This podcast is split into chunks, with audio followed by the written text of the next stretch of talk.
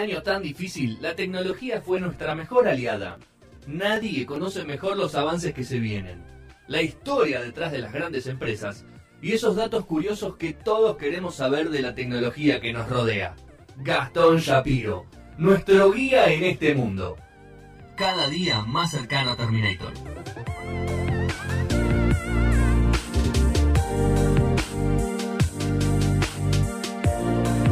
Quinto y último bloque de No Sonoras. Faltan 18 minutos para, para el final de las 8 de la noche, el final de este programa. Se viene Toco y Me Voy. Pero llegó el momento de hablar de criptomonedas, un tema que venimos hace un montón de tiempo con ganas de charlar. Sí.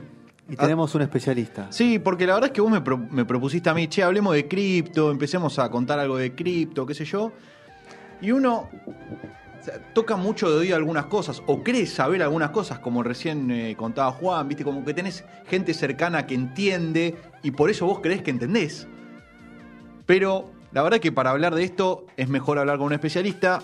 Me hablaron muy bien de esta persona, ¿sí? Un muy amigo mío me habló muy bien de esta persona y me recomendó hablar con él, así que eh, presentamos o le damos la bienvenida a Juan Vergara, economista, asesor financiero, entre otras cosas, que nos va a desasnar, nos va a sacar todas las dudas que nosotros, ineptos, eh, tenemos acerca de lo que es la criptomoneda. ¿Cómo estás, Juan?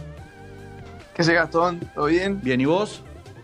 Bien, bien, muchas gracias por invitarme. Al contrario, gracias a vos por, por estar acá con nosotros.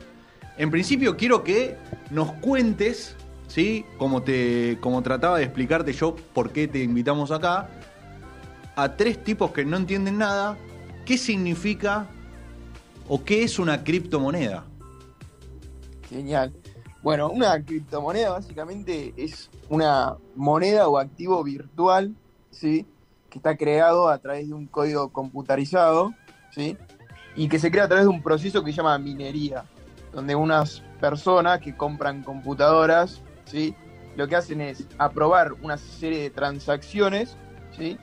Y esas transacciones las registran en una red que no tiene ningún dueño, ¿sí? es completamente descentralizada, que se conoce como blockchain. ¿sí? Tenemos muchas criptomonedas.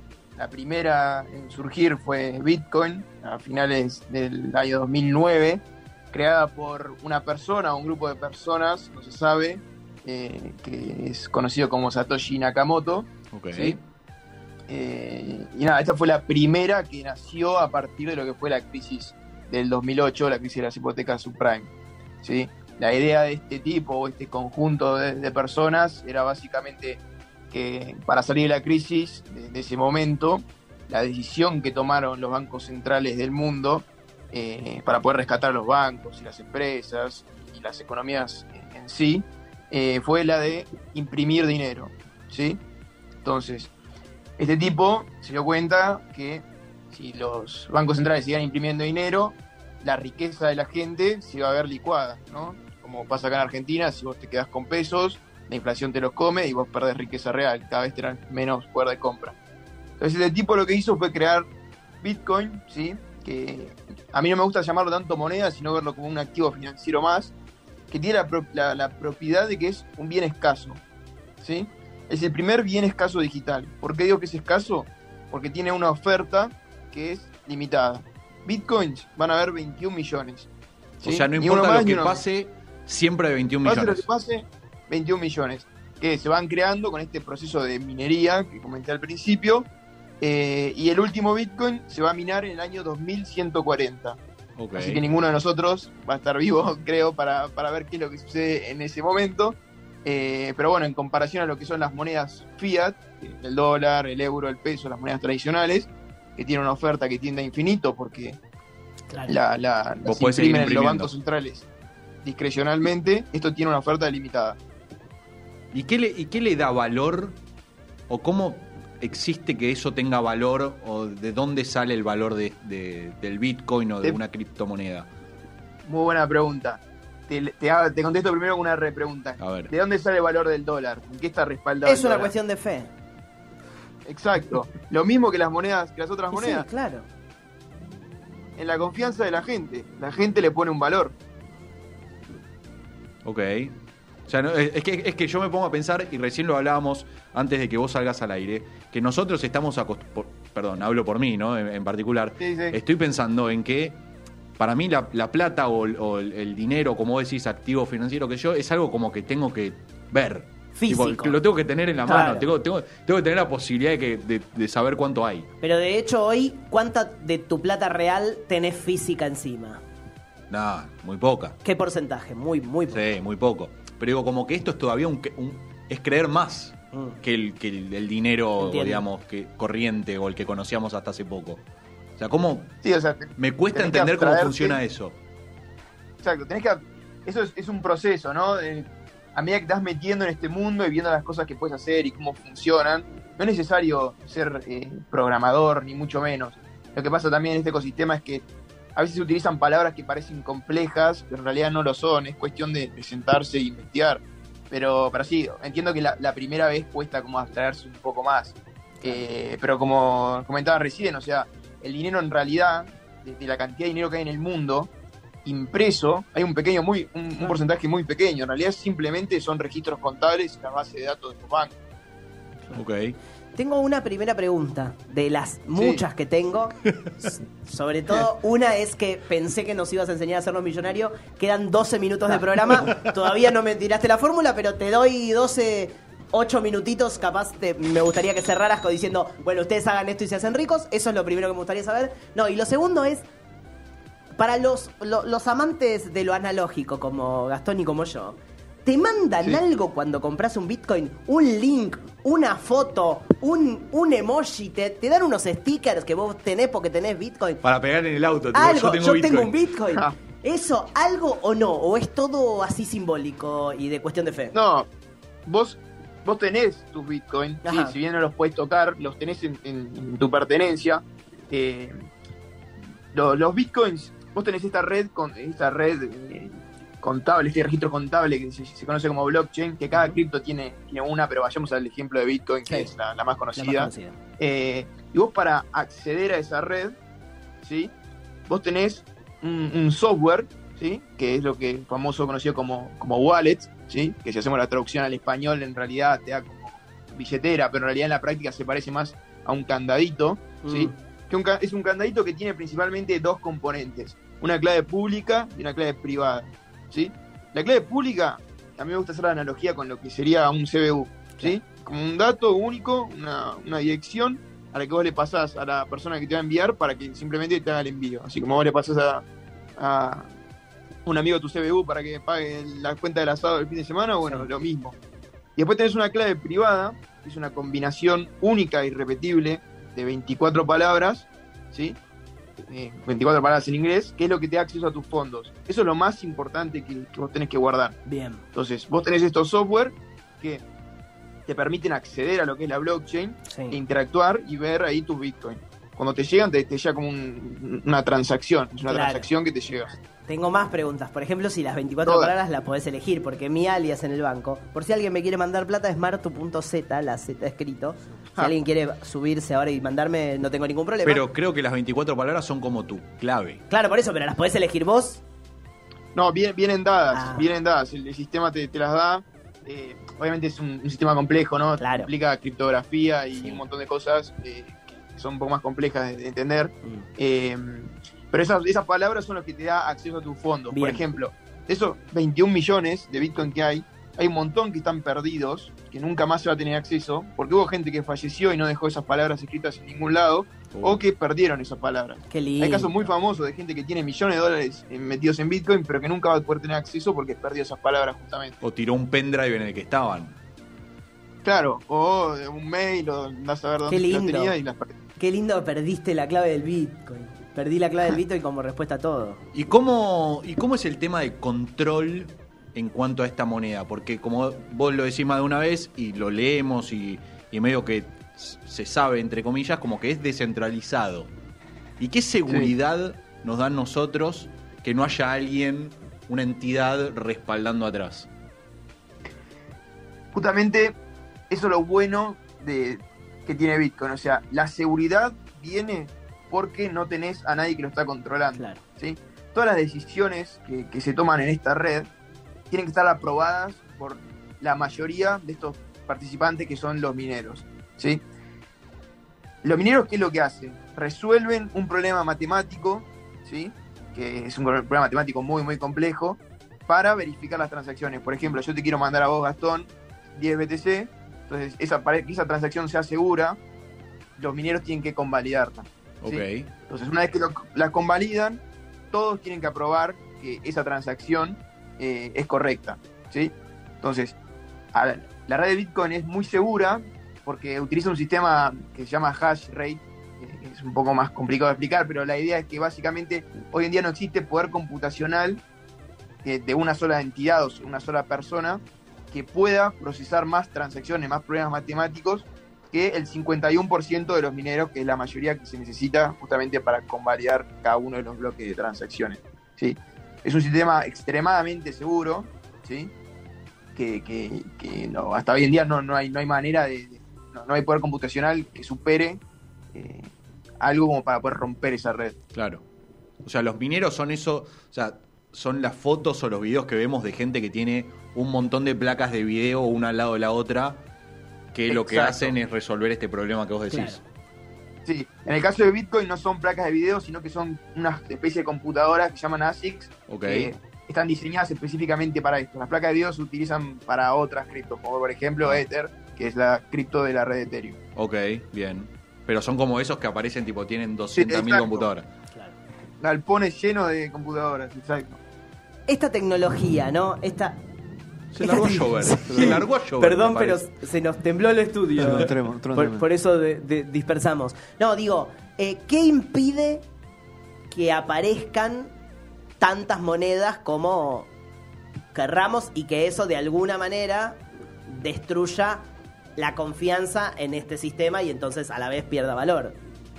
Mira, ¿qué le impide nada? Nada. O sea, vos tenés, a partir de blockchain, que la primera blockchain que es la creada, que es la de Bitcoin, sí, surgieron un montón, eh, tenés cientos y cientos de miles de, de criptos, que en mi opinión, muy pocas de todas esas miles que hay generan valor en sí, o sea, vienen a solucionar un problema real. Eh, esto estuvo pasando muchísimo en este último tiempo, como por ejemplo, haber escuchado el caso de Doge, De Doge, claro. que, que, que- que es literalmente un meme, Mm. eh, el creador la, la hizo justamente para burlarse de lo que estaba pasando en el 2016-2017, en el que tenías monedas que subían sin ningún tipo de sentido. Y justamente eso se volvió a repetir en este último ciclo alcista, en estos últimos meses. Claro. Eso genera un daño eh, eh, en lo que es el mercado, en mi opinión, ¿no? Eh, pero a la larga todo se vuelve a recomponer. Los mercados son ciclos, siempre tenés ciclos alcistas y ciclos bajistas, y uno tiene que ir como que surfeando esas olas, si es que quiere ganar dinero, ¿no? Volviendo a lo que me habías contado hace un ratito. ¿Y Si te quedan seis minutos, todavía no, no escuché la receta. Te Ahora quedan seis minutos. Pa- Contanos, Mirá, me- o sea, para ganar dinero en algún momento tenemos que empezar. ¿Qué es lo que tenemos? claro. O sea, ¿cómo se empieza o cómo sería el proceso de nosotros que no tenemos nada a querer comprar un Bitcoin o 0,0001, que es lo que capaz podemos comprar? Entre todos, capaz Mirá. uno hacemos, ¿eh? El proceso es, primero que nada, tenés que bajarte una de estas wallets, que es donde vos vas a poder almacenar. Vos tenés distintos tipos de wallet, algunas que son de para la compu, otros para el celu, otros que son una especie de pendrive.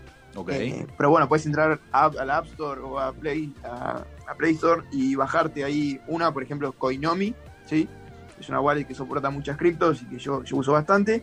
Una vez que tenés eso, eh, lo que tenés que hacer es comprar. ¿Cómo comprás? Acá en Argentina, eh, de la manera legal, es... o sea, hay manera ilegal también de comprar, comprar y lo mismo que, así como tenés dólar blue, tenés Crypto blue. Mirá, hermoso. es exactamente lo mismo. Eh, pero bueno, la manera justamente legal es a través de un, de un broker. Claro. eh, que no, no sé si hacerles publicidad acá, pero eh, tenés eh, un montón de, de- de brokers en Argentina. Vos simplemente te haces una cuenta, ¿sí? verificás con tu. Claro, es a través de un tercero. No, no, no, no hay posibilidades por ahora de eh, que individuos compren Bitcoin. No, sí, decís. podés. Sí, podés. Por ejemplo, Gastón me podría comprar a mí. Ah, ¿sí? claro. Yo le ve- Eso puedes hacerlo, Bien, eh, pero eso sería la manera blue, ¿no? claro, Por afuera del sistema tradicional. claro. Eh, y bueno, ahí acordás, mandás la cantidad que vayas a comprar y te la transfieren a tu wallet y vos ya sos dueño de, de tus criptos. Bien. ¿Y qué tan tarde estamos llegando al mundo cripto si no entramos toda ahora? Todavía, digo. Y mira, esto yo creo que, que- que viene para llegarse, para quedarse, ¿sí? Eh, yo estoy metido en esto del 2016 aproximadamente. Ah, Eh, Qué tarde decías, no, hiciste, ¿eh? Hablemos de la que hiciste vos. Un poquito, un poquito, un poquito. ¿Qué te compraste? ¿Qué No, es lo no. que te compraste? No, no me digas cuánto, yo no quiero números. Quiero que me digas lo primero que te compraste con esta que hiciste, que dijiste, mira cómo la vi, yo la puse acá. Algo, contame un gustito que te diste. Incentivanos un poco también con eso. Y auto, eh, un mon- un montón de cosas, pero... Bien, me gusta. Un autito, me gusta, listo, ya está. Me diste un dato espectacular, un autito. Perfecto. Yo empecé muy chico, tenía 18, 19 años, hoy tengo 23. Claro, ves, está en la juventud. Y nosotros, ¿sabés lo que se nos fue el No sos? Muy chico, somos dice. Y sí, Y sos una 23 criatura. años, Sos una criatura. Bueno, pero en ese momento era más chico aún. Claro. Así que en ese momento no tenía tanto, pero sí, todo, todo lo que tengo hoy en día lo, lo- lo- lo he hecho con gracias a estos bichitos. Me parece muy bien. Hermoso. Me parece muy bien, Juan. Me parece eso. Me parece excelente. Excelente. La verdad es que. Y- o- Dale, dale, dale, por favor. Eh, dale, decime, decime. No, no, dale. Que querías No, contar. el- claro, eso de que, que tan tarde están. O sea, como yo pienso que han llegado para quedarse, sí hay un montón de cosas muy buenas en este ecosistema, es cuestión de investigar, sentarse, obviamente son horas y horas, es algo que avanza muy rápido.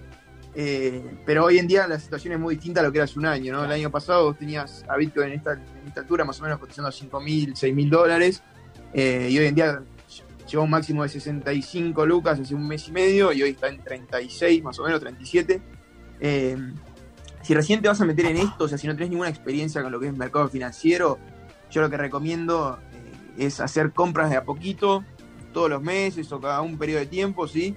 Eh, con esto, ¿qué quiero decir? Si vos querés poner 100 dólares en esto, no pongas los 100 dólares de una, Claro, porque es muy difícil que puedas agarrar el piso justo ahora claro. eh, y, y que justo empieza a subir y se duplique y siga subiendo, ¿no? Entonces, comprar de a poquito, eh, ir acumulando y a- a- apostar a lo que es el largo plazo. Esa es mi, mi- mi recomendación, por decirlo de alguna manera. Claro, si justo cuando compras Elon Musk tuitea, cagás. Claro. Claro. claro. Entonces, es la recomendación es invertir de a poco. después de que, después Claro. de que tuitee y baje. Claro, Va por ese lado. otra cosa, Decime, Juan. comprar cuando nadie habla de esto, ¿no? Hace un claro. año a mí en Twitter me trataban de loco porque yo decía que tiraba algunos precios. Por ejemplo, decía que Ether iba a ir, Ether estaba cotizando a 200 dólares y decía que para fin de año era 2000, como terminó pasando, eh, y me, me trataban de loco. Y esa misma gente, después cuando estaba a 2000, me llamaba para aprender cómo comprar. Entonces, justamente tenés que hacer lo inverso de lo que hace el común de la gente, porque justamente Claro. ahí cuando el precio cae, ¿no? Buenísimo. Juan, muchas gracias. Decinos, pará, primero No. pasá tu, tu, tu Twitter, que Sí, él, me, él me contó, ¿sí? que es como que trata gratuitamente de hacer lo que hizo con nosotros ahora por 20 Bien. minutos, de explicarnos un poco lo que es el mundo cripto y todo eso, así que pasalo, contá. Sí, lo que hago es escribir hilos eh, en Twitter sobre distintos aspectos de criptos, desde cero hasta cosas más complejas. Mi Twitter es jmvergara97. Eh, Me así que destroza, nada, 97. sí.